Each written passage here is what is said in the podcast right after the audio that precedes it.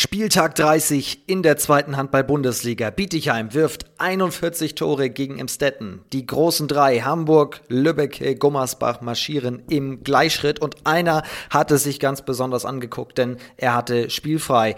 Gerrit Gens vom ASV Hamm-Westfalen. Der ist heute am anderen Ende der Leitung. Wir sprechen über seine Karriere, wie er sich bei seinen Stationen unter anderem in Dormagen oder Lübbecke weiterentwickelt hat. Über sein erstes Tor in der Handball-Bundesliga, gegen wen er das eigentlich erzielt hat. Und wer eigentlich ein 7-Meter-Shootout gewinnen würde, er oder sein Bruder Frederik Gens von den Füchsen Berlin. Jetzt geht's los. Mein Name ist Finn Ole Martins. Viel Spaß mit der neuen Folge.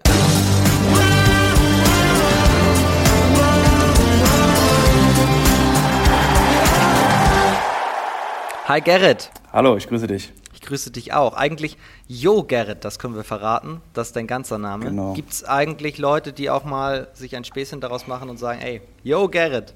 Ah, zu Genüge. Also das äh, hat eigentlich meine ganze Kindheit äh, stattgefunden. Ähm, dieses, dieses Jo Gerrit. Äh, ja, das ist eigentlich, ich werde eigentlich nur Gerrit gerufen und äh, das ist nur so, auf dem, auf dem Pass steht es noch mit drauf, das ist mein vollständiger Name. Hat so einen kleinen familiären Hintergrund, äh, warum dieses Jo da steht. Ähm, ja, aber Gerrit reicht völlig aus. Schön, dich zu sehen erst einmal. Wahrscheinlich auch schön für dich, denn du bist in Freiheit. Ja, seit ein paar Tagen äh, ist unsere Quarantäne wieder vorbei. Ähm, ja, nach dem Dresden-Spiel, da äh, kam dann die Nachricht, dass wir uns äh, bitte auch in Quarantäne begeben sollten, nach, nachdem da äh, einige positive Fälle waren. Ähm, ja, und jetzt sind äh, zum Teil nach zwei Wochen einige Spieler bei uns wieder aus der Quarantäne raus, aber äh, ja, ein paar, die positiv getestet worden sind, äh, sind äh, gerade noch drin, beziehungsweise auf dem Weg der Besserung, dass sie gerade die ganze Geschichte wieder verlassen können. Und äh, ja, aber in voller Manneskraft sind wir noch nicht wieder im Training. Aber es sind genügend Leute vorhanden, dass das Spiel gegen Dormagen stattfinden kann. Ja, das, äh, ja, wohl oder übel, sage ich mal so, ähm, ist natürlich noch eine, eine äh, hohe Zahl an, an Spielern, die uns nicht zur Verfügung stehen. Das kann man ganz klar so sagen. Ähm, aber es sind halt auch laut HBL-Statuten genug, um äh, das Spiel stattfinden zu lassen. Und deswegen, äh, ja, Mittwoch dann gegen Dormagen. Die wichtige Frage ist ja erst einmal, wie geht's allen? Sind alle wohl auf? Was man jetzt so aus dem Mannschaftskreis gehört hat, sind eigentlich alle, also es gab keinen schweren Verlauf äh, zum Glück. Ähm, es gab natürlich diese ganz normalen Symptome, zum Glück alle in, in abgeschwächter Form. Ähm, Husten, Halsschmerzen, ähm, auch zum Teil Fieber ähm, aber alle auf dem Weg der Besserung oder schon wieder vollständig auch von diesem Symptom befreit. Und äh, ja, all, allen geht es soweit gut. Und du gehörtest zu denjenigen Glücklichen, die nicht positiv waren tatsächlich. Wie hast du dann deine Quarantäne verbracht? Ja, genau. Also ich war, ich war einer der Glücklichen, die, die negativ in der Quarantäne saßen ja, Quarantäne verbracht. Also äh, man darf sich ja auf dem äh, Grundstück beziehungsweise auf, äh, auf dem eigenen Grund und äh, im Haus bewegen. Ich habe am Anfang äh, viel, weil, weil das Wetter mitgespielt hat, äh, zu Hause den, den Rasen fertig gemacht. Viel gegrillt habe ich. Ich habe viel Playstation gezockt, ähm, aber auch ein bisschen was, bisschen was anderweitiges berufliches getan und ja, ähm, so haben wir so ein bisschen die Quarantäne rumgekriegt. Ja. Und natürlich Training, Zoom-Meeting. Ja, wie man das kennt von allen, ne? die dann sich jeden Tag genau. zu einer gewissen Uhrzeit wahrscheinlich verabreden, damit auch dieser Trott drin bleibt, oder? Genau, dieses obligatorische Zoom-Meeting, wo wir dann, ähm, wir haben vom Verein aus jeder nach Hause ein Spinning-Bike bekommen. Und da war dann unter Anleitung von unserem Athletiktrainer ähm, so ein Intervalltraining alle zwei Tage. Ähm, an den Tagen, wo kein Intervalltraining war, hatten wir einen Kraftplan so gestrickt, dass man das zu Hause ähm, alles machen konnte ohne Probleme. Ähm, ja, und äh, so haben wir dann die Zeit darum gekriegt. Aber ich bin froh, jetzt wieder raus zu sein, dass wir wieder trainieren können. Das heißt, wir halten fest, du kommst zumindest so fit zurück, wie man rauskommen kann, unter den Verhältnissen, sagen wir mal. Und der Rasen vor dem Hause Gens ist in Top-Verfassung. Also der ist, der ist, der ist äh, wirklich in Top-Verfassung, der Rasen, das kann ich ganz klar so sagen. Da kann ich mir mal selber auf die Schulter klopfen. Ähm, das habe ich gut hingekriegt. Ähm, aber in der Top-Verfassung, da muss man jetzt auch jetzt mal äh, ganz klar ehrlich so sagen, ähm, ich habe es jetzt das erste Mal am, am, Leib erfahren, so wie das ist, so einer, nach so einer Quarantäne wieder rauszukommen. Wenn man von zwei Spielen die Woche, jeden Tag Training und dann zwei Wochen raus, gar nichts machen, beziehungsweise gar nicht diese handballspezifischen das Laufen, Abstoppen, Bewegung und dann wieder anfängt, dann fühlt sich das doch schon so ein bisschen an, als wenn man so eine heiße Kartoffel erstmal in der Hand hat. Aber ähm, ja gut, ne, das geht natürlich jetzt, ging anderen Mannschaften auch so und wir kommen da auch irgendwie durch. Ja, also deswegen so fit, wie man halt fit sein kann. Nach, genau, nach ja, genau. Ja. Dann vielleicht doch auch ein Vorteil, jetzt am Wochenende zumindest noch spielfrei gehabt zu haben, dass man ein bisschen länger Definitiv. reinkommt.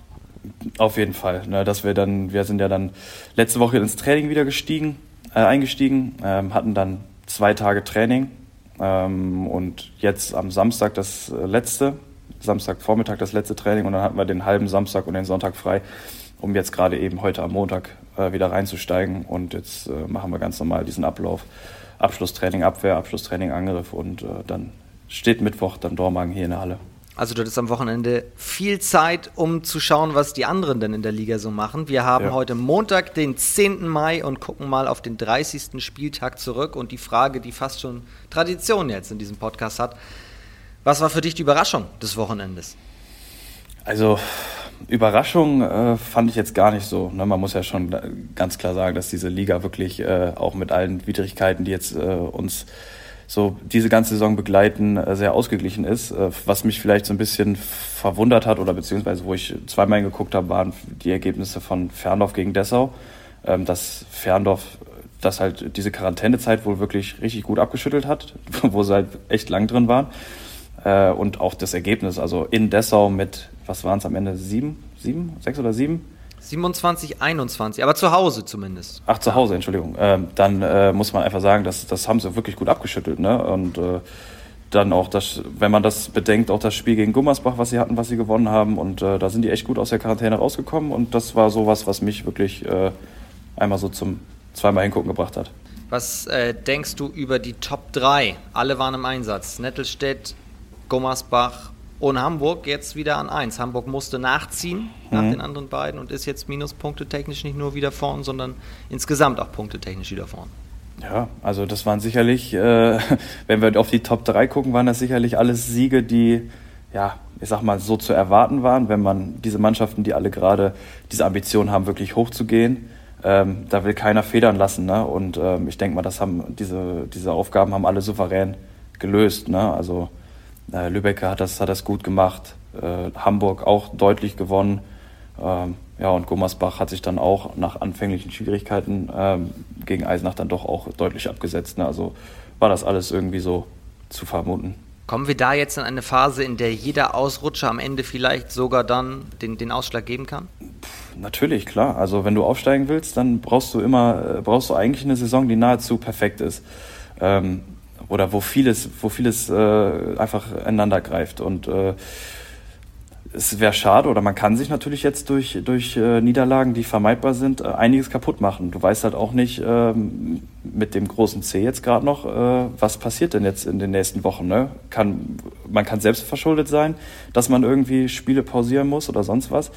Ne? Also das ist noch viel interessanter, finde ich. Was, was passiert, wenn, wenn eine Mannschaft jetzt irgendwie nochmal in Quarantäne muss oder sonst was, ne? Aber wollen wir jetzt nicht so viel drüber sprechen, über diese Corona-Thematik. Nee, das hoffen wir, genau. Aber seid ihr ja eigentlich ein gutes Beispiel, die ganze Saison gut durchgekommen? Ich glaube, sonst ja. nie in Quarantäne gewesen, oder? Nee, jetzt nee. War das so? Das war alles, äh, genau. Warum nennen wir eigentlich Hamburg, Lübbecke und Gummersbach als die großen drei jetzt da oben? Warum sprechen wir nicht von Hamm-Westfalen? Denn ihr seid ja auch als einer der Top-Favoriten in die Spielzeit gestartet. Ja, das ist äh, eine sehr gute Frage, die wir uns auch jetzt in der letzten Zeit oder beziehungsweise diese Saison schon häufiger gestellt haben. Ne? Warum, warum schaffen wir es nicht oder haben wir es äh, nicht geschafft, da oben mitzumischen?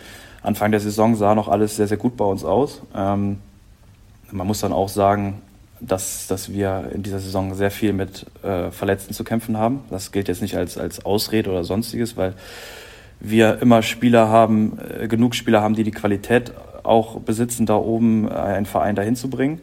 Ähm, aber ja, es ist, es ist ziemlich schwer, wenn natürlich immer wieder im Training Spieler fehlen oder etc. Und dann muss man einfach auch sagen, hatten wir zu viele Spiele, wo wir äh, ganz schnell den Faden verloren haben. Das ist so ein, so ein, äh, so ein Ding, das zieht sich bei uns durch. Wir sind eigentlich gut im Spiel, aber dann haben wir so Phasen, die uns irgendwie äh, halt am Ende den, das Genick brechen. Ähm, und das ist so eine Geschichte, da, da sucht man dann auch Erklärungen, da weiß man dann auch nicht, woran, warum, warum passiert das uns jetzt gerade wieder und äh, Dann hatten wir eine Phase in der Saison, wo wir ganz schlecht äh, dastanden, wo wir wirklich ähm, viele Spiele hintereinander verloren haben und das, dann werden die Schultern natürlich auch nicht breiter dann so mit der Zeit. Ne? Vor allen Dingen mit diesem Hintergrund, dass äh, viele Leute den ASV halt viel weiter oben sehen und fragen, ja, da muss ja dann irgendwie gerade gewaltig was schieflaufen oder etc. Ne?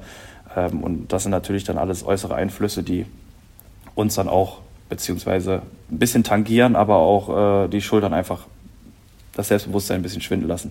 Aktuell Platz 11, klar auch ein paar Spiele weniger jetzt, ja. 25 absolviert, ja. aber wenn wir auf die Punkteverteilung gucken, 23 zu 27, das habt ihr euch anders vorgestellt, sagst du schon, das wird gleich ein großes Thema sein, aber jetzt kümmern wir uns erstmal um dich und deine Karriere, die dich zum ASV geführt hat. Die Karriere von Gerrit Gens, jetzt Thema bei uns im zweiten HWL-Update. Gerrit Gens heute bei uns zu Gast, der Langschläfer unter den Handballspielern in der zweiten HBL. Das steht zumindest auf deinem Instagram-Profil. Warum? Wie, wie lange schläfst du? Ja, ich äh, schlafe eigentlich gar nicht so lange, aber die beziehungsweise der Langschläfer, das hat äh, mit meinem Startup zu tun, was ich gegründet habe. Ach so, okay. Und, und, was für eins? Also wann hast du das gegründet? Also ich habe mich äh, vor einem guten Dreivierteljahr mit einem Geschäftspartner aus Lübeck und Freund äh, selbstständig gemacht und äh, wir vertreiben in Deutschland produzierte Qualitätsmatratzen über unseren Online-Shop äh, langschläfer.com und ähm, ja, das soll so ein bisschen auch die jungen Leute abholen. Ähm, sonst gibt's Matratzen ja eigentlich immer nur zu sehr, sehr hohen, überteuerten Preise im Einzelhandel. Ähm, natürlich jetzt auch wird, kommt dieser Online-Markt immer mehr dazu und wir haben uns einfach gedacht, äh, wir reihen uns da ein und versuchen ähm, die Qualitätsmatratzen, die alle in Deutschland produziert sind, äh, die zertifiziert sind, versuchen wir zu eher marktunüblichen Preisen ähm, über unseren Online-Shop zu verkaufen. Ähm, die sind also eigentlich alle etwas günstiger. Ähm, die Preisspanne liegt da so bei 99 Euro bis 330 Euro. Und ähm, ja, das soll einfach so ein bisschen diese jüngere Generation auch abholen, die ähm, sich eigentlich nicht so viele Gedanken darüber macht, auf was für einer Matratze liege ich eigentlich und äh, ja, ist das, ist das so gut für meinen Körper? Ähm, wir verbringen im Durchschnitt acht Stunden äh, damit zu schlafen.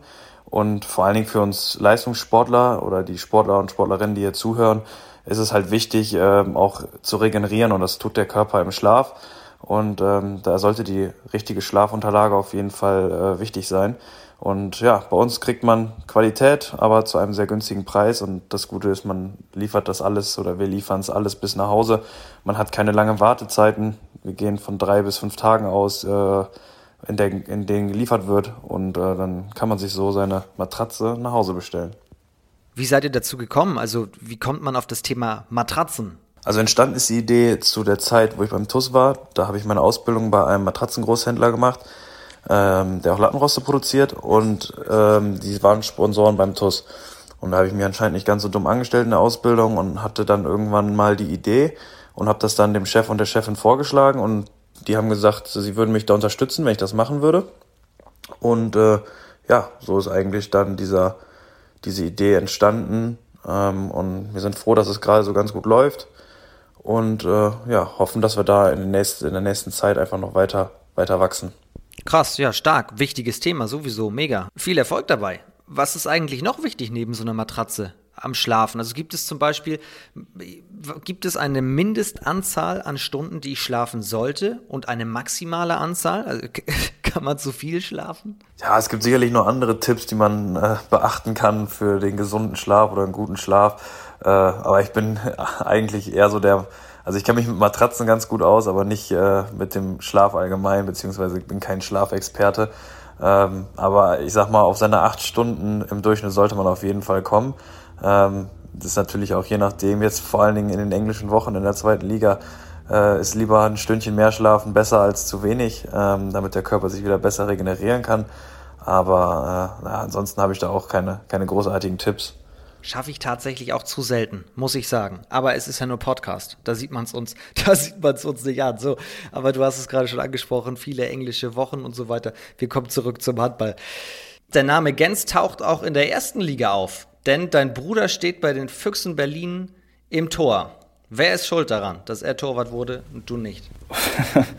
Äh, ich glaube ich. Also wenn man den Ursprung ganz tief in der Kindheit irgendwo sucht, dann glaube ich ich. Äh, als wir angefangen haben mit Handballspielen, äh, ja, einer wirft, einer will Tore machen. Das ist natürlich ein bisschen cooler, als Tore zu verhindern. Und äh, der Ältere hat immer erstmal äh, dann das Recht, das zu machen, was er möchte. Und äh, ich habe gesagt, ich werfe, du stehst in der Kiste oder beziehungsweise an der Wand. Und äh, wir haben da irgendwie da mit Kreide oder sowas da an dem Garagentor aufgemalt und alles. Und äh, vielleicht ist das so entstanden. Vielleicht hat er aber auch einfach nur Spaß dran gehabt. Also der Jüngere muss immer ins Tor. Die alte Regel. Ja. Wie viele Fensterscheiben wurden so in eurer Kindheit kaputt geworfen? Fensterscheiben gar nicht, äh, weil da war, da war genug Platz, da war keine Fenster in, in Sicht. Aber äh, wenn wir innen drin im Haus ein bisschen gespielt haben, dann sind schon mal ein, zwei Sachen kaputt gegangen, die dann entweder gemeldet wurden, auch bei den Eltern oder halt irgendwo anders verschwunden sind und nicht mehr aufgetaucht. Klingt aber auf jeden Fall so, als ob es für euch rund um die Uhr fast nur Handball gab. Wir haben beide ziemlich früh angefangen. Also äh, bei uns im Heimatverein beim, beim CV dem Oberwil. Ähm, da sind wir beide relativ früh in diese Super-Minis, das ist noch eins unter Minis, eigentlich nur Fangen und Werfen, Ballgruppe oder beziehungsweise alles mit Ball. Die Trainerin damals hat zehn Bälle in die Halle geschmissen und äh, ja, versucht sich dann zu retten und die ganzen kleinen Kinder, wo auch mein Bruder und ich drunter waren, haben dann halt damit gemacht, was wir wollten. Ähm, ja, aber deswegen war irgendwie Handball immer dieses, dieses Thema Nummer eins, weil wir ganz früh da reingekommen sind. Die Super Minis, das klingt so ein bisschen wie Super League, mhm. nur halt in deutlich cooler. Ja, Geld haben wir nicht gekriegt. Wer würde von euch beiden eigentlich äh, ein 7 Meter Shootout gewinnen? Was glaubst du? Jetzt äh, stellst du Fragen. Ähm, ich, ich, also ich weiß, dass ich es gewinnen würde, sag ich mal so. Nein. Äh, das letzte Mal, als wir gegeneinander gespielt haben, da hat er noch bei Tusem gespielt ähm, und ich beim TUS in der, in der zweiten Liga gegeneinander. Ähm, da habe ich nach dem Spiel zu ihm gesagt, als wir dann bei meinen Eltern saßen, äh, ich glaube, er hatte zwei gehalten und ich habe drei reingemacht. Ähm, ja, eins mehr, das reicht. Wann war eigentlich bei euch abzusehen, das geht in Richtung Karriere auch? Oder bei wem zuerst? Also zuerst auf jeden Fall bei mir, ähm, einfach auch mit dem Altersunterschied. Ne? Ähm, man hat dann irgendwann gemerkt, als wir in Oberwil gespielt haben, es macht einfach Spaß, mehr zu machen, mehr zu trainieren. Das war noch, da war vielleicht auch noch gar nicht dieser Gedanke so, dass es irgendwann mal ähm, auch in das, in das professionelle Geschäft reingeht. Ähm, aber es hat einfach mir damals persönlich so viel Spaß gemacht, äh, Handball zu spielen und ich war froh, als es dann noch diese dann, dann hieß ja, er kann auch schon bei den Minis mitmachen oder bei der, damals in der E-Jugend, er kann auch bei der D-Jugend mitmachen und dann bei der D-Jugend, du kannst auch noch mal bei der C-Jugend gerade mitmachen. Und dass es dann immer hieß, du kannst, hast die Möglichkeit, drei, viermal die Woche Handball zu spielen. Und das war alles so, ich hatte immer Spaß daran, in der Halle zu stehen. Und äh, dieser Schritt, dass es man merkt, da kann vielleicht mehr draus passieren, war sicherlich, als ich dann in der B-Jugend zum VfL Gummersbach auf die Akademie gewechselt bin. Ja, das war auf jeden Fall dieser Schritt, wo ich dann auch gesagt habe, ich, ich habe auch dieses Ziel, da irgendwann beim VfL oder generell in der ersten Liga Handball zu spielen. In die Super B-Jugend? von Gummersbach? das war eine ganz normale B-Jugend. Erzähl mal ganz kurz, also Gummersbach ist ja auch nicht so ganz weit entfernt von Oberwil, oder? Ist das die Region auch, in der ihr groß geworden seid, im Oberbergischen? Genau, Oberbergischer Kreis. Ne? Wir sind in dem kleinen Dorf Brücher Mühle haben wir gewohnt. Ähm, Oberwil ist das nächste, die nächste, sag ich mal, größere Dorfgemeinschaft nebendran. Ähm, und da gab es halt diesen Hamperverein CV Oberwil. Und äh, ja, in der Region gibt es viele gute kleine Vereine, sag ich mal auch. Ne? Und, äh, aber der ist größere, wenn man irgendwie mehr erreichen will, ist halt da nur der VfL Gummersbach. Ne? Und da gab es dieses, ähm, da hat der VfL jeden Freitag so ein, so ein Akademietraining gemacht, wo die Trainer vom, von der Akademie Spieler aus dem Umkreis äh, sich so rausgepickt haben und gesagt haben, äh, ja, die, die könnten interessant sein für einen Akademievertrag. Und ähm, dann bin ich da auch irgendwann mal angesprochen worden und war auch bei dem Training da jeden Freitag und dann war irgendwie für mich dann auch klar, ich muss auf jeden Fall in die Akademie vom VfL. Und wie lange warst du dann da? Ich habe dann beim VfL gespielt, drei Jahre. Drei Jahre habe ich da verbracht. Die komplette B-Jugend und äh, Anfang A-Jugend. Und dann ging der Schritt weiter zu einem anderen großen Verein, nämlich nach Großwallstadt und da sogar ins Internat. Ja, da habe ich da, dann bin ich irgendwann angesprochen worden, als wir äh, in der deutschen Meisterschaft gegeneinander gespielt haben ähm, dann bin ich da irgendwann angesprochen worden von Christian Plesser, der war damals Jugendkoordinator dort beim TVG. Und dann hat sich das so entwickelt. Ähm, es war in Gummersbach auch so, ein, so eine leichte, schwierige Phase. Ähm, das kann man auch so sagen. Da sind äh, damals für mich der, der beste Trainer, der da irgendwie rumgelaufen ist, war Axel Renner. Also äh, der ist dann auch zurück, ich glaube, weiß gar nicht, ob zu dem Zeitpunkt zurück nach Berlin. Auf jeden Fall war er nicht mehr in, der, im, in Gummersbach tätig. Und äh, da ist dann auch ziemlich viel auseinandergebrochen, auch von den Spielern her. Und äh, dann kam diese, diese Anfrage aus Großwaldstadt und mich hat das irgendwie gereizt, auch ein bisschen weg von zu Hause. Das war natürlich auch irgendwie was Cooles, ne? wenn du dann so als, als 16-Jähriger von zu Hause weg kannst. Und äh, ja, dann bin ich nach Großwaldstadt gegangen. Ja, großer Schritt, ne? Das ist ja nicht ganz um die Ecke wie jetzt Gummersbach. Was ist eigentlich nee. der Unterschied zwischen Akademie in Gummersbach und Internat? Außer dass Internat wahrscheinlich Internatsleben auch bedeutet. Ja, genau. Also ich glaube, einen großen Unterschied äh, in der Namensnennung zwar, aber nicht jetzt im Konstrukt, äh, wie, diese, wie diese Mascherini aufgebaut ist. Ne?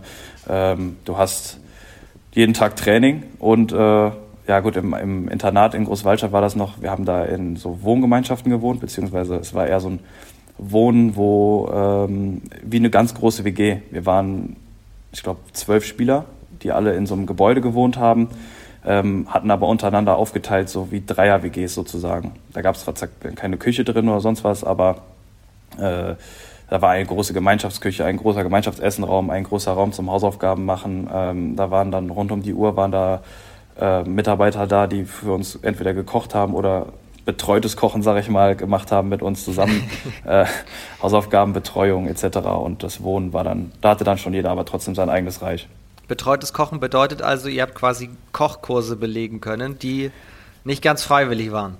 Ja, ich habe da auf jeden Fall äh, kochen gelernt, sagen wir mal so. Ne? Also äh, bisschen mehr als äh, Nudeln machen oder etc., sondern einfach mal so ein bisschen auch, äh, wie lang muss so ein Fleisch eigentlich drin bleiben oder etc., so Sachen.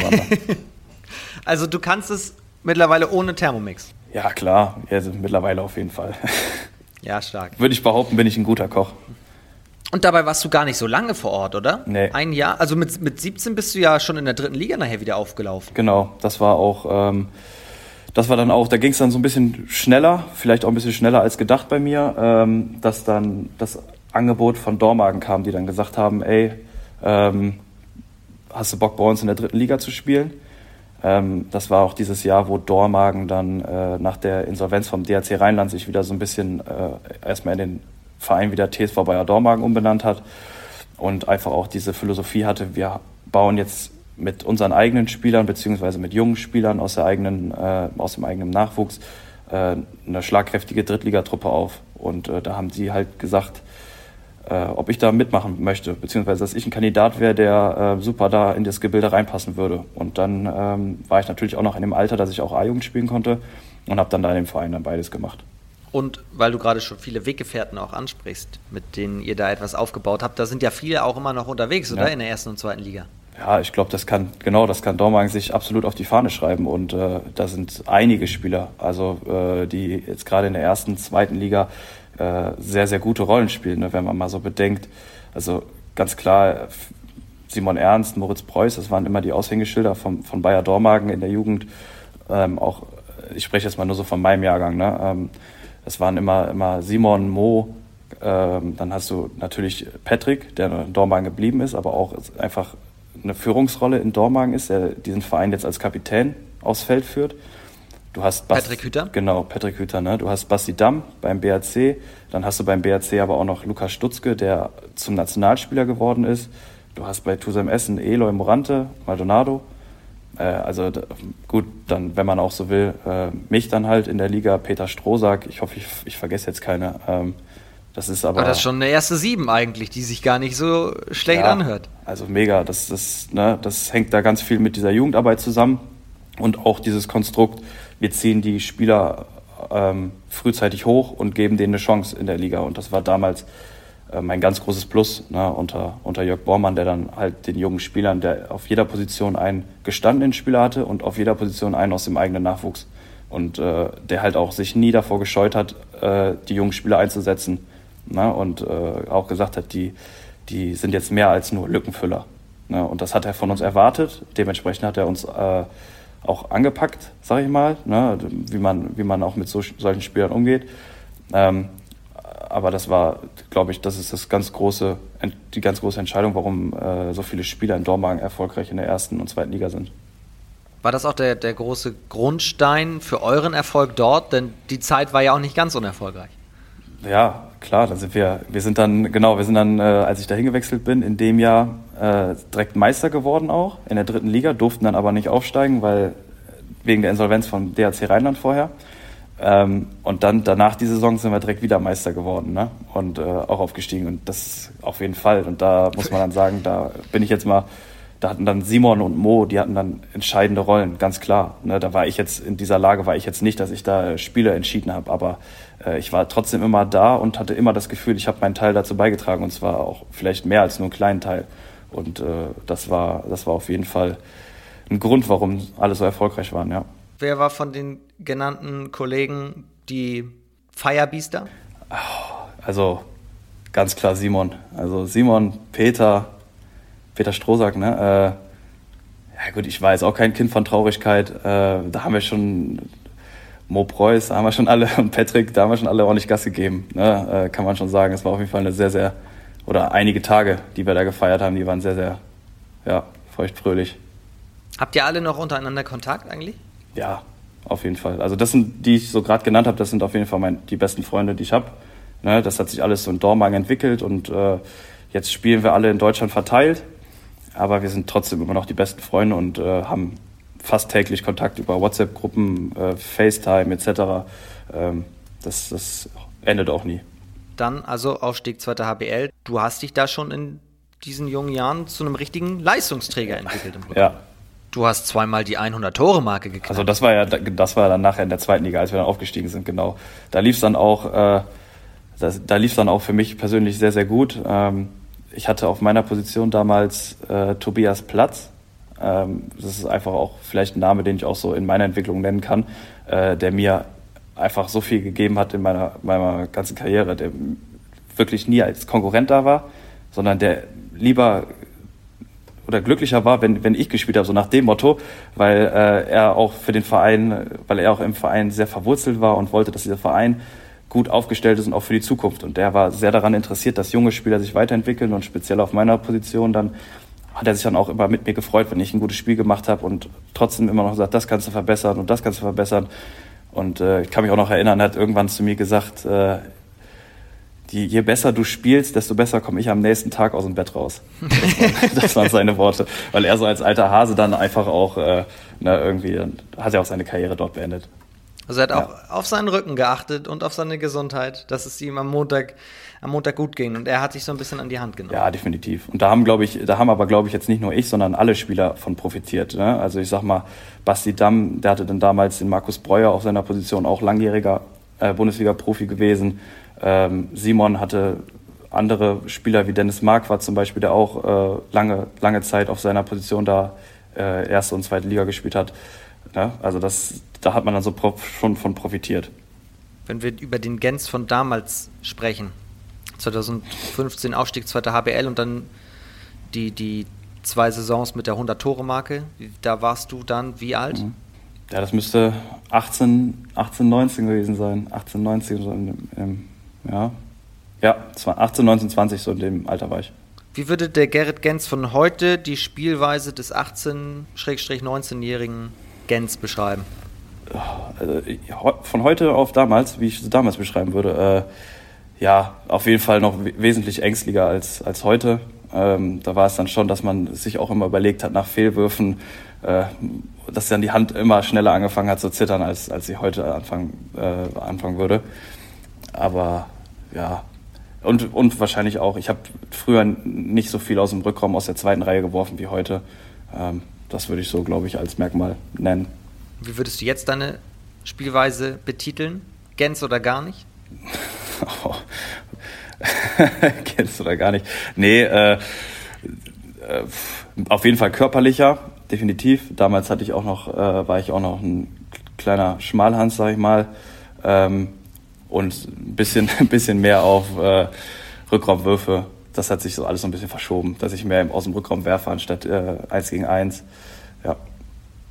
Und abwehrmäßig war ich damals eine, eine Niete. Eine Niete sogar? abwehrmäßig, ja, das war schon, das war zum Teil nicht gut. ja. Das hat sich heute geändert.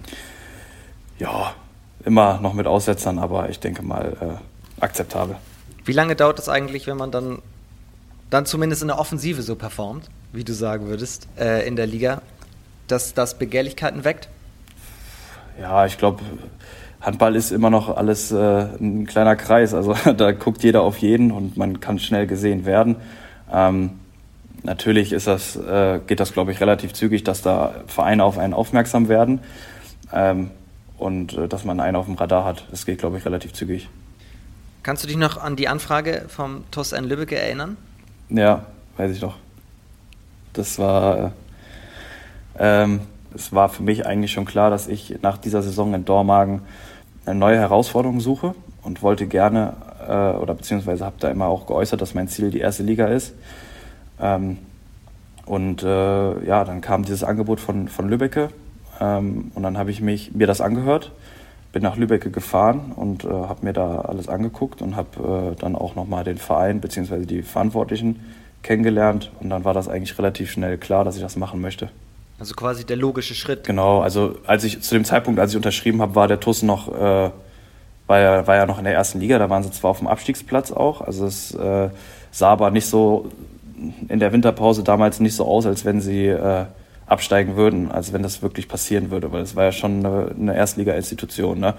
Ähm, da haben sie dann ja. auch echt nochmal gut nachverpflichtet damals zu der Zeit, das kann ich mich noch erinnern. Ähm, um diesen Abstieg vielleicht irgendwie zu verhindern. Es hat dann nicht geklappt, aber trotzdem wusste ich halt oder beziehungsweise der Verein halt, hat halt geäußert, auch in den Gesprächen mit mir, also wenn dieser Fall eintreten sollte, wenn wir absteigen, dann geben wir alles dafür, dass wir sofort wieder hochgehen und das ist das erklärte Ziel und da ordnen wir alles unter und äh, das ist ja dann zum Glück auch so passiert. Der direkte Aufstieg in die Liquimodi HBL, war das der bislang größte Erfolg deiner Karriere? Auf jeden Fall. Also da in die erste Liga aufzusteigen, äh, in die beste Liga der Welt, ähm, da möchte jeder Handballer hin und äh, das zu erreichen war auf jeden Fall das Größte, was ich bis jetzt geschafft habe. Erzähl mal so ein bisschen, wie war das so? Wie hast du dieses erste Ligajahr empfunden? Dieses erste Erstligajahr? Ja, ja, genau. Also für mich das erste Jahr. Äh, wir haben dann auch direkt den ersten Spieltag in Flensburg gespielt. Vor Ausfall, genau, das war dann Saisonauftakt. Natürlich ist da dann weißt du direkt, ich bin jetzt tatsächlich angekommen in der Bundesliga. Ja, genau, genau. Also das ist dann auch äh, auch wenn, sage ich mal, nur der Aufsteiger Tussan Lübecke gekommen ist, aber die Halle war proppevoll. Und ähm, als dann diese, diese Einlaufmusik von Flensburg kam und wir saßen da schon, sind vorher eingelaufen und dann kam die Musik, also da hat man sich schon, sag ich, also dachte ich mir auch so, ach du Scheiße, ne? also jetzt, boah krass, ne? jetzt wird's, jetzt wird's heftig. Und äh, dann haben wir, haben wir dann auch schön, schönen Einstand gefeiert, also haben dann auch direkt mit 13 oder 14 einen auf den Sack gekriegt. Aber ähm, natürlich, das, als, dann die, als ich das erste Mal dann auf der Platte stand und dann auch mein erstes Bundesliga-Tor da gemacht habe, ähm, das äh, war schon ein besonderer Moment. Ne? Also da hab, wir haben dann zwar mit 13 oder 14 Toren verloren, aber ich habe nachher trotzdem meine Eltern angerufen und habe äh, gesagt, ich habe gerade mein erstes Bundesliga-Tor gemacht und das, äh, das hat mich schon sehr, sehr gefreut. Dass du dir im Anschluss nochmal wie oft in der Wiederholung angeguckt hast? Äh, ich habe es mir tatsächlich, äh, das wäre jetzt gelogen, wenn ich sagen würde, ich habe es mir nicht angeguckt. Natürlich habe ich mir das angeguckt und äh, auch mehrmals angeguckt. Ähm, es war tatsächlich eigentlich sogar ein ganz simples Tor. Wir haben langes Kreuzen gespielt äh, und ich habe dann von neun Metern einfach draufgeballert und äh, dann ging er dann auch rein. Und dann habe ich mir auch so echt gedacht, äh, komisch, das, das ist ein langes Kreuzen und der ist drin. Das ging, ging ja gerade einfach, ne?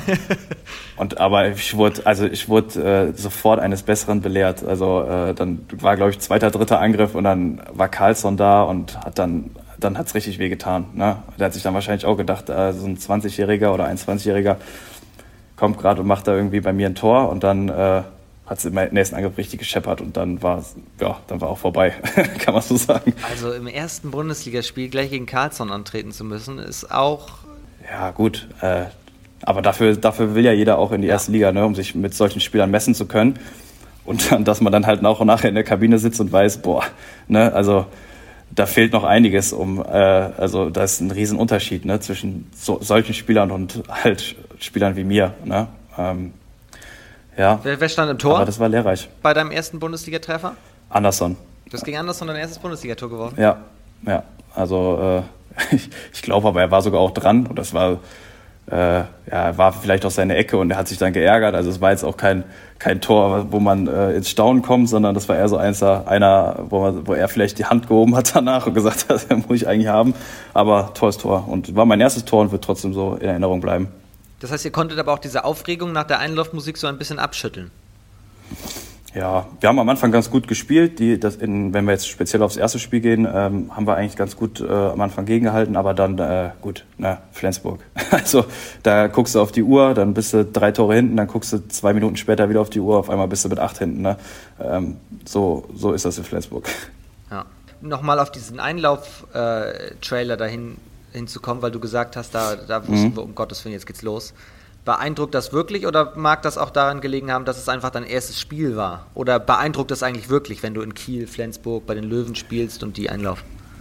Also ähm, es ist ja erstmal eine Erfahrung. Also ne, wenn, wenn auf einmal die, da, ich weiß gar nicht, wie viel passen da rein, 6.000, 7.000 Leute auf, stehen auf und dann äh, wird die Halle dunkel und dann kommt da diese Musik und dann siehst du einfach, da, da kommt gerade Flensburg-Handewitt läuft gerade ein. Das war dann so ein Moment, wo du dann erstmal gedacht hast, ey, du spielst jetzt gegen Flensburg.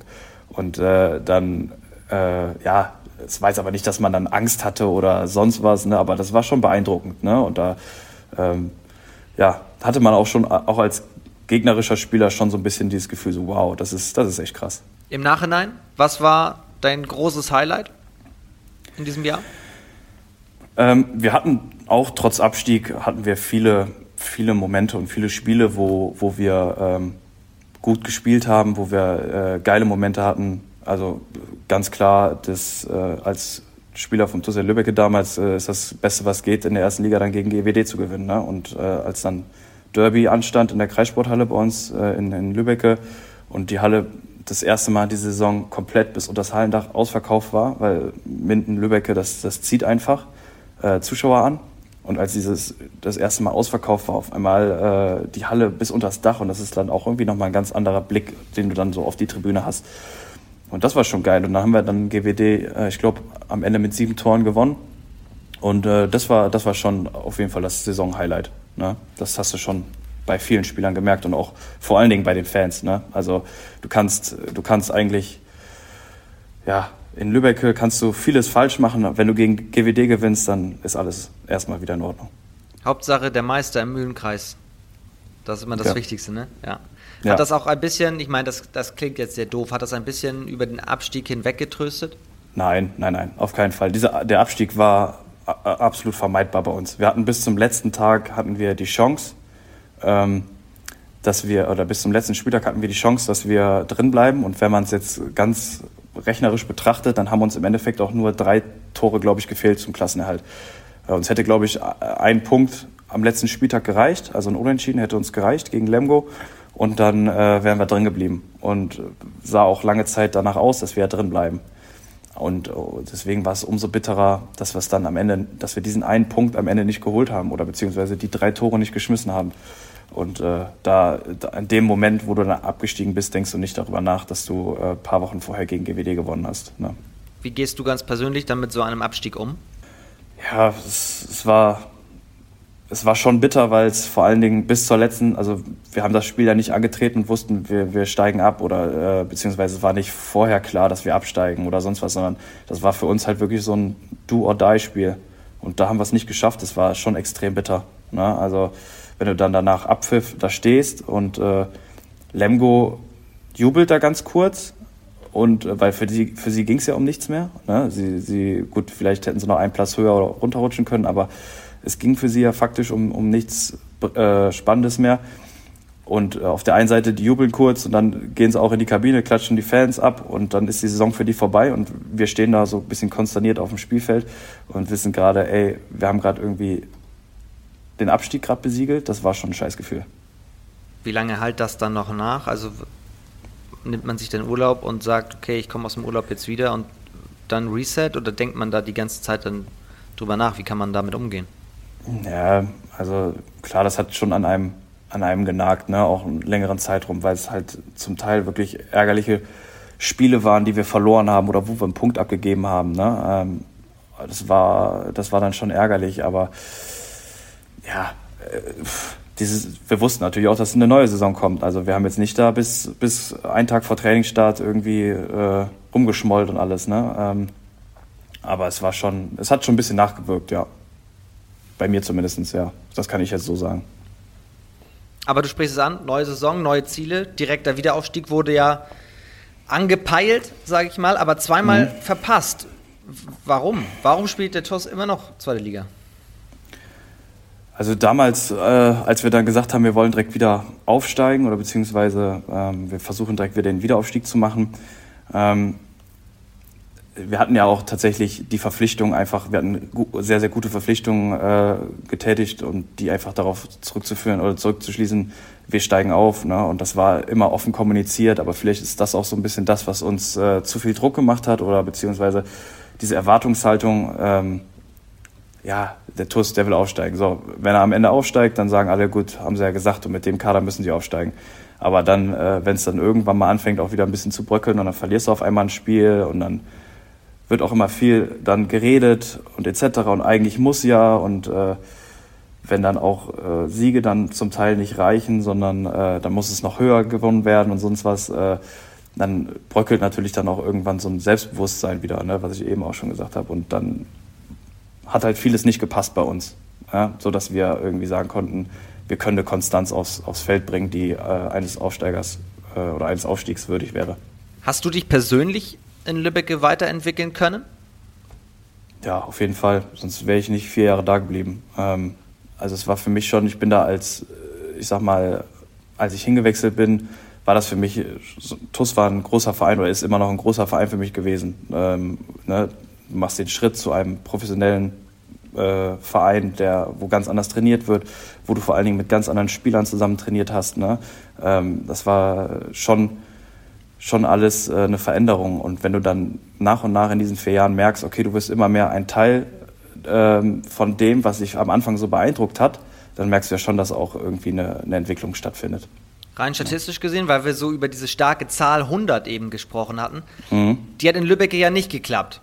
Nee, naja gut, das kann man auch so ganz klar sagen. Also ich bin da als zweiter Mann hingewechselt. Ne? Ich komme von einem kleineren Club, äh, Dormagen, und gehe zu dem größeren Club Toset Lübecke. Äh, natürlich haben die andere Ambitionen und war, deswegen verpflichten die auch anders Spieler. Also ich bin da ganz klar als Nummer zwei hingekommen und hatte dann auch in der ersten Saison direkt den, den Pontus Zettermann vor mir, der sich dann im Nachhinein auch als, als Spieler der Saison so entpuppt hat. Ne?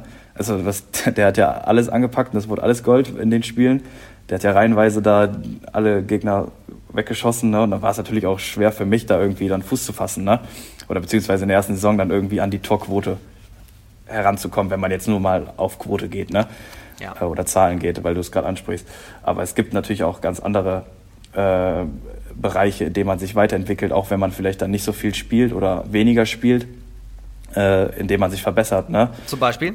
Ja, Abwehr zum Beispiel, aber auch, ähm, was ich viel auch gelernt habe, ist diese, diese Ruhe oder dieses sich nicht so einen Kopf machen, äh, dass da eine Entwicklung auch ähm, im Kopf stattfindet. Ne? Dass, wenn viele Einflüsse auf einen kommen, jeder sagt einem vor allen Dingen, ich war damals auch der jüngste Spieler und hatte einfach auch äh, viele, viele Erfahrene in meinem Team, die immer noch einen Tipp hatten, ne? dass man das für sich kanalisiert und dass man sich da einfach auch was Positives rauszieht, was, ne? wenn man viel Input kriegt, dass man auch das Richtige rauszieht und äh, dass da auch Entwicklungen stattfinden. Aber ansonsten äh, rein aufs Handballerische bezogen, natürlich habe ich dann auch viel Abwehr gespielt, aber ich habe auch im Angriff, denke ich mal, ähm, oder beziehungsweise dem, zu dem Zeitpunkt auch ansprechende Leistung gebracht. Ne? Aber ich hatte halt immer einen Topmann vor mir mit Pontus Zettermann in dieser Saison, der einfach das Nonplusultra in der Liga war. Und äh, ja, wenn du hinter so einem stehst, musst du dich erstmal einreihen. Wie war eigentlich euer Verhältnis? Ach gut, gut. Also Pontus war ein ganz ruhiger Zeitgenosse, also ähm, ganz unaufgeregt. Das hat man auch in seinem Spiel gesehen. Aber äh, ja, der war eigentlich auch so, wenn man mit ihm lange gesprochen hat, war er immer ganz lustig. Äh, ganz normales Verhältnis. Dann bist du von Lübbecke zum ASV ja. Hamm-Westfalen gegangen. Warum? Also vor der Saison hat, hat man ja gesagt auf dem Papier, beide Mannschaften auf jeden Fall mhm. im Favoritenkreis. Äh, hast du dir in Hamm einfach bessere Chancen vielleicht auch noch ausgerechnet auf den Aufstieg? Genau, das, also, das ist auf jeden Fall ein Punkt, was du gerade ansprichst. Ich habe mir äh, bessere Chancen ausgerechnet. Ähm, als ich zu dem Zeitpunkt, als ich unterschrieben habe, stand der ASV vor Corona-Abbruch ähm, auf Platz zwei. Ja, und äh, die haben einfach einen ja. sehr, sehr attraktiven Hamper gespielt, fand ich. eine sehr, sehr solide, stabile Abwehr, hat einen geilen Torhüter dahinter. Und äh, man hat einfach auch angemerkt, beziehungsweise das, was man auch so gehört hat, dass da eine Truppe ist, die wirklich zusammengeschweißt da steht und äh, füreinander kämpft. Und äh, man, man muss ja nicht viel sagen, auch zu der Arena hier, ne? wenn diese Halle hier, wenn da, wenn da Leute drin sind, wieder hoffentlich mal irgendwann nach Corona, beziehungsweise vor der Corona-Pause da auch, wenn du da gespielt hast und da war die, die Halle voll und das ist, das muss man einfach sagen, das ist einfach alles in diesem Umfeld erstligatauglich, ne? ganz klar. Und äh, ich habe für mich diese, diese Entscheidung getroffen damals, zu dem Zeitpunkt, und äh, habe gesagt, ich möchte mit dem ASV in die erste Liga. Und ähm, gut, dann ist es, hat es halt nicht funktioniert, auch mit dieser Quotientenregelung, beziehungsweise ähm, dann haben sie ja dann in der Rückrunde ein paar Spiele verloren gehabt. Aber ich wusste trotzdem für mich, äh, ich möchte mit dem Verein äh, aufsteigen. Und äh, ja, da habe ich die besseren Chancen gesehen. Und äh, generell dieses Mannschaftsumfeld, natürlich habe ich auch mit Marian gesprochen, sein, sein Wechsel stand ja auch an zum ASV. Und er hat mir halt auch wirklich nur Positives Orlowski? über, genau, Marian Orlowski, ähm, nur Positives über dieses, über die Mannschaft erzählt. Und das war für mich auch ganz wichtig, dass ich einfach in eine Mannschaft komme, wo eine gute Stimmung ist, wo man Spaß hat, äh, sich gegenseitig äh, zu fordern im Training, aber auch, wo man einfach äh, Spaß daran hat, sich den Arsch aufzureißen. Und äh, das, das wollte ich gerne machen. Und deswegen bin ich hier nach Hamm gekommen und natürlich auch, ähm, als, dann, als dann Michael äh, Lerscht als neuer Trainer mich das erste Mal angerufen hat und wir dann auch gesprochen haben, da hat man schon einfach gemerkt, dass das passt, ne? dass wir irgendwie auf einer Wellenlänge sind und äh, dass ich das gerne machen würde. Ja. Rein tabellarisch gesehen, Platz 11 müsstest du den Wechsel dann aber bereuen. Ach, das habe ich, äh, du, du ganz ehrlich, also ähm, das habe ich jetzt schon so oft gehört. Ne? Klar, im Endeffekt ist man immer schlauer, aber der Sport, das ist auch das, das ist jetzt für mich gerade, natürlich kannst du das so auslegen, wie du es gerade gesagt hast, aber das ist ja auch das Schöne am Sport. Der Sport ist halt unberechenbar. Ne? Und äh, ja, natürlich Platz 11, ernüchternd, da müssen wir nicht drüber reden für den ganzen Verein. Das haben wir uns, glaube ich, anders vorgestellt. Ähm, aber ich merke trotzdem jetzt auch in dieser Saison, dass hier in dieser Mannschaft ein Prozess stattfindet. Und ähm, man muss ja auch klar sagen, der Verein hat hat sich ja auch mega gut verstärkt für die kommende Saison. Und äh, ich hoffe einfach, dass dieser Prozess weitergeführt wird, dass wir die Neuen integrieren können und dass wir dann einfach nächste Saison stärker zurückkommen, beziehungsweise nächste Saison zeigen können, ey, also Platz 11, das ist nicht der Anspruch des ASV Westfalen und wir machen es besser. Ich habe aber auch eine Statistik, die zeigt, warum du den Wechsel nicht bereust. Du wirst im nächsten oder übernächsten Spiel wieder jene 100-Tore-Quote wahrscheinlich knacken, über die wir jetzt schon so viel gesprochen haben. Also du bist rein statistisch gesehen wieder im Aufschwung. Warum läuft es für dich da so gut? Also warum fühlst du dich so wohl? Es ist einfach das eingetreten, was ich mir auch von dem Wechsel erhofft habe. Natürlich äh, möchte man mannschaftlich erfolgreicher werden, aber man möchte sich, man wechselt natürlich auch, um sich persönlich weiterzuentwickeln. Und ich habe äh, in den Gesprächen mit Micha gemerkt, äh, dass er mir das Vertrauen schenken will und beziehungsweise wirklich das komplette Vertrauen oder wenn er sagt, äh, er braucht hier die und die Führungsspieler und das erwartet er davon und äh, dass ich dann dieses Vertrauen einfach zurückzahlen wollte, möchte und beziehungsweise wenn man sich wohlfühlt, spielt man einfach automatisch auch besser Handball und äh, dann hat man den Kopf frei und kann seine Leistung abrufen. Ne? Aber trotzdem sollte man, äh, ich bin natürlich auch froh darüber und wenn du jetzt wieder diese, diese 100 Marke, äh, 100 Tore Marke ansprichst. Die sind ja nur ein Indikator. Ja, ja, ja. Es geht ja jetzt hier nicht nur um Genau, Zahlen. aber wenn du das ansprichst, natürlich freue ich mich, dass ich dann äh, gerade so eine für mich persönliche gute Leistung zeige.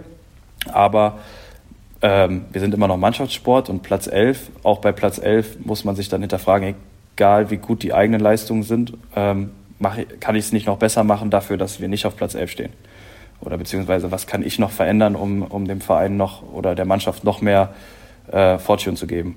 Ja, und äh, ja, aber natürlich, klar, das, ich muss jetzt auch nicht um heißen Brei herumreden. Ähm, ich freue mich natürlich auch über meine eigene Leistung, klar. Hast du auch mehr Verantwortung? Ja, ich habe, also ich merke, dass ich eine andere Rolle in dieser Mannschaft habe hier, dass ich äh, als zuvor beim TUS, ähm, ich sage mal auch neben dem Spielfeld vielleicht, dass ab und zu mal ein bisschen mehr Gehör äh, dass ich ein bisschen mehr Gehör finde, ähm, dass meine Meinung wahrgenommen wird und auch diskutiert wird. Und äh, das, das sind alles so Sachen, die zusammenspielen dazu, ähm, wie selbstbewusst und wie, ähm, ja, mit was, mit was für breiten Schultern man Handball spielt und mit was für einem freien Kopf. Und wenn sowas einfach alles äh, gegeben ist, dann geht alles viel leichter von der Hand. Ne? Dann gehen auch mal Bälle rein, wo man eigentlich denkt, pff, der wäre sonst nie reingegangen. Ne? Und äh, das hat alles mit Leichtigkeit zu tun. Also ne, du, du merkst gerade, also spielt sich nicht vieles, also es spielt sich vieles im Kopf ab, aber man sollte auch nicht zu viel sich über alles immer Gedanken machen. Ne? Und äh, wenn das dann so ein bisschen lockerer ist und wenn man einfach ein gutes Umfeld hat und äh, der Trainer einem vertraut und der Trainer sagt, entscheid das selber oder mach das und das und du machst das und alles läuft ein bisschen lockerer, lässiger von der Hand, dann ja, macht Handball Spaß und äh, dann spielt man auch gut. Dann wächst man doch aber auch gerade an so eine Saison, oder? Die äh, anders verläuft, als man sich das vielleicht vorgestellt hat. Ja, klar. Das ist für uns auch äh, jetzt ein Lerneffekt. Ne? Also man hat nie ausgelernt und wir lernen gerade auch mit so einer Situation umzugehen. Wie zieht man sich wieder ähm, aus, so einer, aus so einer Geschichte raus? Ne? Und es ist natürlich jetzt für uns auch die Herausforderung. Wir stehen jetzt genau, Platz 11 ist eigentlich genau in der Mitte. Aber wir haben jetzt trotzdem nicht den Anspruch, die Saison irgendwie austrudeln zu lassen das wäre meiner Meinung nach das, das Verkehrte, sondern wir wollen trotzdem noch hier äh, das Maximale rausholen. Und äh, auch wenn wir wissen, wir kommen nicht mehr unter die Top 3 oder sonst was, aber wir haben diesen Anspruch und das meine ich auch mit Prozess, was ich eben angesprochen habe, ähm, dass, dieses, dass diese Gedanken halt da sind. Wir geben trotzdem immer 100 Prozent, auch wenn wir gerade auf Platz 11 stehen. Und äh, wir versuchen trotzdem das Beste rauszuholen. Ich glaube, Austrudeln im Handball ist auch relativ schwierig, oder? Zumal dann wird es auch gefährlich, weil so ganz weit weg von der Gefahrenzone seid ihr leider nicht. Ja, das ist klar. Wenn man dann wieder auf die Tabelle guckt, ist das auch richtig, dass das äh, mit den Punkten alles noch eng werden könnte. Ähm, aber wenn man diese Gedanken hat, wie ich gerade eben gesagt habe, dann sollte man sich, muss man nicht nach unten gucken, sondern einfach nur nach oben korrigieren und äh, das besser machen und diesen Prozess irgendwie vorantreiben, der hoffentlich dann in der nächsten Saison fortgesetzt wird. Also Stichwort vor allem positiv denken, positiv bleiben, keine, ich nenne es jetzt mal Abstiegssorgen haben. Sag einfach gar nicht dran denken. Ja, also das ist auch kein Thema bei uns. Ne? Also, dass wir jetzt irgendwie anfangen hier zu rechnen. Wir müssen noch so und so viele Punkte holen, dann haben wir einen Klassenerhalt. Ne? Also, das ist, das ist Quatsch. Ihr habt auf jeden Fall noch richtig viele Spiele. Elf Spiele, unter anderem auch jo. noch zwei Derbys in Nordrhein-Westfalen gegen deine Ex-Vereine, gegen Dormagen, mhm. gegen Lübbecke. Mhm. Fangen wir mal mit Dormagen jetzt an. Also du hast schon gesagt, natürlich, der ganze Kader ist leider nicht zur Verfügung. Was kann man sich da überhaupt ausrechnen? Wie geht ihr da rein jetzt? Ja, das ist, das ist auch jetzt so eine Geschichte, was machen wir da draus? Ne? Wir können natürlich jetzt sagen, ey, uns fehlen acht Spieler und Mann, die Saison ist gerade auch nicht so, wie wir es wollen. Aber wir können auch einfach äh, die Spieler, die da sind, lassen alles auf dem Feld. Wir werden sicherlich Unterstützung aus der zweiten Mannschaft bekommen. Das sind einfach, ist einfach auch ähm, sind Spieler, die da hochkommen, die sich keine Panne machen müssen, die einfach genießen können, dass sie ihr erstes Zweitligaspiel machen oder ähm, in der zweiten Liga jetzt heute spielen dürfen. Und äh, das wäre doch geil, wenn da so, solche Spieler einfach äh, diese, dieses positive, diese positiven Gedanken haben und einfach dann auch erfolgreich sind. Und wenn wir dann das Beste daraus machen und sagen, wir kämpfen und können uns nichts vorwerfen, ähm, dann kann man auch mit, mit einem dezimierten Kader gewinnen. Ne? Wie bekommt man diese positiven Gedanken? Also gehst du in die Kabine und, und sprichst auch mit Einzelnen, wenn du sagst, du hast mir Verantwortung und versuchst diese positiven Gedanken mit reinzubringen? Oder wie kann man das machen? Ja, das also kann man durch, durch sein Auftreten kann man das machen, ne? durch natürlich auch Gespräche. Ne? Ähm, es ist immer einfacher, über Negatives zu sprechen, als sich irgendwie positiv zu pushen. Ähm, und ja, einfach, man muss jetzt nicht immer alles so zerreden, wie es gerade ist. Äh, wir kommen aus der Quarantäne ja, uns fehlt die Hälfte, aber wir müssen jetzt auch nicht den Leuten nachtrauern, die nicht mitspielen können, sondern das Spiel wird angepfiffen mit den Spielern oder ohne die oder beziehungsweise in dem Fall jetzt ohne die. Und äh, deswegen müssen wir dann einfach trotzdem, haben wir Verantwortung, das Beste zu geben und das hoffen wir, dass wir das hinkriegen und vor allen Dingen auch mit, oder beziehungsweise es geht einfacher, wenn man dann wieder diese, dieses im Gedanken halt ein bisschen lockerer, lässiger und einfach mal ein bisschen freier ist. Das heißt, wenn man euch fragen würde, habt ihr euch interne Ziele jetzt für diese letzten elf Spiele gesetzt, dann ist es tatsächlich dieses, dieses, ja, wie soll es denn, dieses neue Auftreten, dieses Frust beiseite schieben haben wir nicht, sondern dieses positive Mindsetting erstmal und dann kommen die Punkte vielleicht von alleine. Ja, also auf jeden Fall ähm, diese Positivität beibehalten, ganz klar. Ähm, und wie gesagt, man will trotzdem das Maximum als Sportler haben. Ne? Und äh, auch aus, aus diesen letzten Spielen wollen wir das Maximum raushaben. Und man geht mit einem ganz anderen Gefühl in diese Pause und startet in die neue Vorbereitung, wenn man einfach ähm, ja, gute Resultate erzielt hat.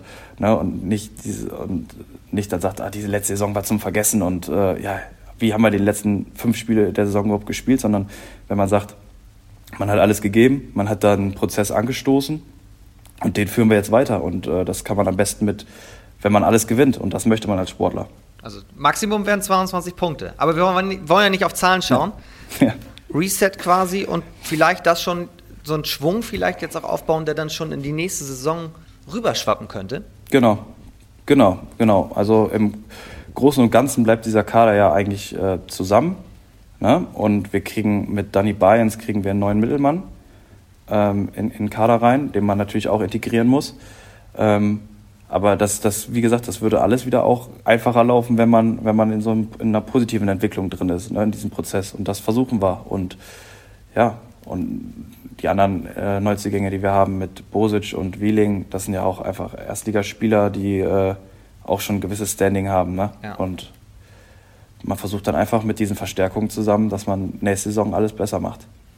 Ganz kurz noch abschließend auf die Schlussphase dieser aktuellen Saison geschaut, denn ihr mhm. könnt noch so ein bisschen selber trotzdem in den Aufstieg eingreifen und Zünglein an der Waage spielen, denn ihr spielt ja kurz vor mhm. Schluss mhm. gegen Hamburg, ihr habt Lübbecke noch. Du könntest Lübbecke theoretisch den Aufstieg vermiesen.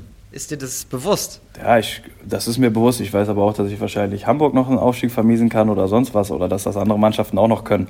Ähm, ich, ich gehe mal schwer davon aus, dass äh, dass Hamburg oder Nettelstedt, das sind jetzt die Vereine, gegen die wir jetzt noch spielen aus den oberen, aus der oberen drei, äh, dass die natürlich ein ganz anderes, äh, dass die natürlich auch alles dafür geben, diese Spiele zu gewinnen. Ne? Ähm, wenn man so im Aufstiegsrennen mit drin ist, dann will man da bleiben. Aber äh, ja klar, kann, können wir denen das vermiesen. Ne? Wir haben jetzt zwei Spiele in der nächsten Woche gegen, gegen Dormagen und gegen Lübbecke und Lübeck ist auch in der englischen Woche. Da kann alles passieren. Aber ich äh, sitze jetzt nicht hier und denke, äh, ich muss dem TUS den Aufstieg vermiesen und das ist das einzige Ziel jetzt in der nächsten Woche. Äh, absolut nicht. Ne? Also das ist Quatsch. Das wäre ja auch nicht dein positives Mindsetting, über das du gerade gesprochen hast. Ja, ich will das Spiel schon gewinnen, natürlich, aber nicht mit dem Hintergrund, dass ich sage, äh, mir ist das jetzt wichtig, da meinen alten Verein irgendwie dem Aufstieg zu vermiesen, sondern äh, es geht eigentlich nur darum, dass ich dieses Spiel gewinnen will, weil ich eine positive Serie mit dem ASV weiterführen möchte die äh, hoffentlich nächste Saison dann auch Früchte trägt. Ne? Und ja. wie gesagt, der TUS und der HSV äh, oder Hamburg, die sind in einer anderen Lage. Ne? Die haben auch ihre Gedanken und äh, werden natürlich, deswegen spielen wir ja gegeneinander, die werden natürlich auch alles geben. Vielleicht sitzen wir in einem Jahr hier und dann seid ihr in dieser Lage. Vielleicht. Könnte sein. Dann hätten wir das Ganze unter die Überschrift Hamm verbessern gepackt. Jetzt kommen wir aber zur Rubrik Handball verbessern. Wir haben unsere Rubrik, was würdest du im Handballsport verbessern? Im Sinne von Regel dazupacken, Regel abschaffen. Was würde Gerrit Gens ändern? 7 gegen 6 abschaffen. Ganz kurz und knackig kann ich das sagen. Gefällt dir überhaupt nicht? Das würde ich ändern. Nein, das ist, es ist, äh, ja, also finde ich zum Teil, dass es ein, ein Vorteil ist, dass man einen Spieler mehr aufs Spielfeld packen kann. Ne? Es, geht, es geht ja nicht um müssen, aber es geht um können. Ähm, also es ist doch irgendwie, der Grundsatz spricht doch komplett gegen diesen Grundsatz irgendwie, dass sich zwei Teams messen mit gleichen Voraussetzungen. Ja, die andere Mannschaft kann auch sieben gegen sechs spielen und man könnte die ganze Zeit, aber dann würde äh, es wild werden. Äh, ganze Zeit in Überzahl. Ja, das ist, also das ist ganz ehrlich. Also ich bin auch froh, dass wir das nicht so viel praktizieren hier in Hamm, beziehungsweise äh, ähm, seltenst oder nur eine Notlösung ist, sagen wir so. Ähm, aber das ist, ich finde, das ist, ist ganz schlimm anzugucken. Sagt Gerrit Gens, so würde den Handball verbessern. 7 gegen 6 abschaffen. Wir schauen jetzt zum Abschluss auf die kommende Woche. Ihr seid wieder im Game, das ist schon angesprochen. Eigenes Spiel in Dormagen. Wir tippen den 31. Spieltag. Du tippst den 31. Spieltag, aber ich glaube, da habe ich das Gefühl, muss ich dich nicht fragen, was du tippst. Ja, äh, doch. Ich glaube, wenn wir mit fünf verlieren, ist alles in Ordnung. Nein, Quatsch. Also äh, natürlich nicht. Äh, wir, wir wollen unser Spiel gewinnen, ganz klar. Ne? Also das ist, äh, steht außer Frage. Wir kommen aus der Quarantäne, wir haben Bock, wieder Handball zu spielen. Und äh, alles andere als auf Sieg spielen kommt für uns ja nicht in Frage. Das muss man doch auch merken. Du hast zwar gesagt, es ist was hast du gesagt? Heiße Kartoffel, glaube ich. Äh, man muss wieder in diese Abläufe mhm. reinkommen, aber das wird doch wieder wettgemacht, dadurch, dass man nach zwei Wochen, glaube ich, schon total mit den Hufen schart, oder? Ja, also genau, das haben wir im Vorgespräch haben wir das ja gesagt, ne, dass es sich gerade noch so ein bisschen anfühlt, wenn man direkt wieder aus der Quarantäne kommt und dann ins Handballtraining startet, als wenn man so heiße Kartoffeln in der Hand hat. Ähm, Ja, aber das geht relativ zügig hoffentlich wieder, dass das alles wieder äh, flüssig läuft. Und was ich eben gesagt habe, natürlich, wir haben auch Bock, dass die Saison weitergeht und dass wir zocken können. Und äh, ja, das macht das auch vielleicht ein bisschen so wieder weg, ja. Hat dich das eigentlich überrascht, dass, dass es sich so verändert hat? Ja, nein, gewundert nicht. Du fährst, du fährst von 100 Prozent fährst du runter auf null, was handballspezifisch angeht, und äh, fährst dann wieder 100 äh, hoch auf 100. Ne? So, ich sag mal, uns trifft es jetzt noch nicht mal so hart wie äh, ich sag jetzt mal Hüttenberg, glaube ich, ne? die sind ja zwei Tage nach Quarantäneende, sind die, haben die wieder gespielt. Boah, ja, pff, schwierig, ne? Also für uns äh, ja. ist das jetzt in dem Sinne noch ein bisschen, wir haben ein bisschen mehr Vorlaufzeit. Gegen Dormagen Mittwoch 19.15 Uhr das ganze Spiel. Dann gucken wir mal auf die anderen Spiele. Viertelstunde später ist Anpfiff bei Dessau gegen Eisenach. Das gewinnt Dessau. Jetzt vor allen Dingen mit nach der Niederlage gegen Ferndorf, äh, dann das wird Dessau gewinnen. Emstetten hat Hamburg zu Gast. Ja gut, das, da glaube ich Sieg Hamburg. Alles 1930, auch Großwallstadt gegen ERV Aue. Großwallstadt ist aktuell richtig gut drauf. Also das, äh, jetzt haben sie zwar gegen den TUS verloren, aber das gewinnt Großwallstadt. Dann haben wir Hüttenberg gegen Konstanz. Hm, das, das könnte so ein Unentschieden-Spiel werden. Ähm, äh, ich sage Unentschieden. Unentschieden. Dann haben wir Lübeck-Schwartau gegen Lübbecke. Das gewinnt der TUS. Um 20 Uhr dann noch zwei Spiele und zwar Rimpa gegen Ferndorf. Auch interessant. Ähm, in Rimpa hast du gesagt, ne? Mhm. Rimpa gegen Ferndorf, ne? Ja. Äh, das gewinnt Ferndorf knapp. Und abschließend Wilhelmshaven gegen Bittigheim. Mhm. Ich sag mal Wilhelmshaven. Oh, ist eine These. Ist eine These. Ja. Müssen auch wieder. Und äh, Bietigheim letztes Wochenende 41 Tore gegen, gegen Emstetten geworfen. Auch krass. Ähm, also, das sind die Tipps von dir. Wenn ihr ähnlich tippt oder ganz anders, klickt euch doch mal zu Instagram rein. Da fragen wir euch an den Spieltagen auch immer, wer gewinnt eigentlich. Und ihr könnt natürlich alle Spiele der zweiten HBL live auf Sportdeutschland TV sehen. Unter anderem auch Gerrit dann am Mittwoch endlich wieder auf der Platte. Ähm, wie sind jetzt die Tage vor dem Spiel durchgetaktet bei euch? Gut, heute ist Montag. Wir haben jetzt äh, gerade eben Krafttraining gehabt und werden heute Abend dann uns um die Abwehr kümmern. Und morgen wird es ganz normal Abschlusstraining mit Schwerpunkt Angriff sein und ja, jeweils noch Video vorm Training heute und dann Mittwoch das Spiel. Ich wünsche euch viel Erfolg, alles Gute und vor allem, ja, dass ihr gesund bleibt und euch nicht verletzt. Das äh, ist das Wichtigste. Das hoffe ich auch, ja. Danke dir für das sehr interessante Gespräch. Hat mir sehr gefallen. Alles Gute nach Hamm. Euch vielen Dank zu Hause fürs Zuhören. Wir sind nächste Woche wieder am Start mit einer neuen Folge. Bis dahin kommt gut durch die Woche. Liebe Grüße und tschüss.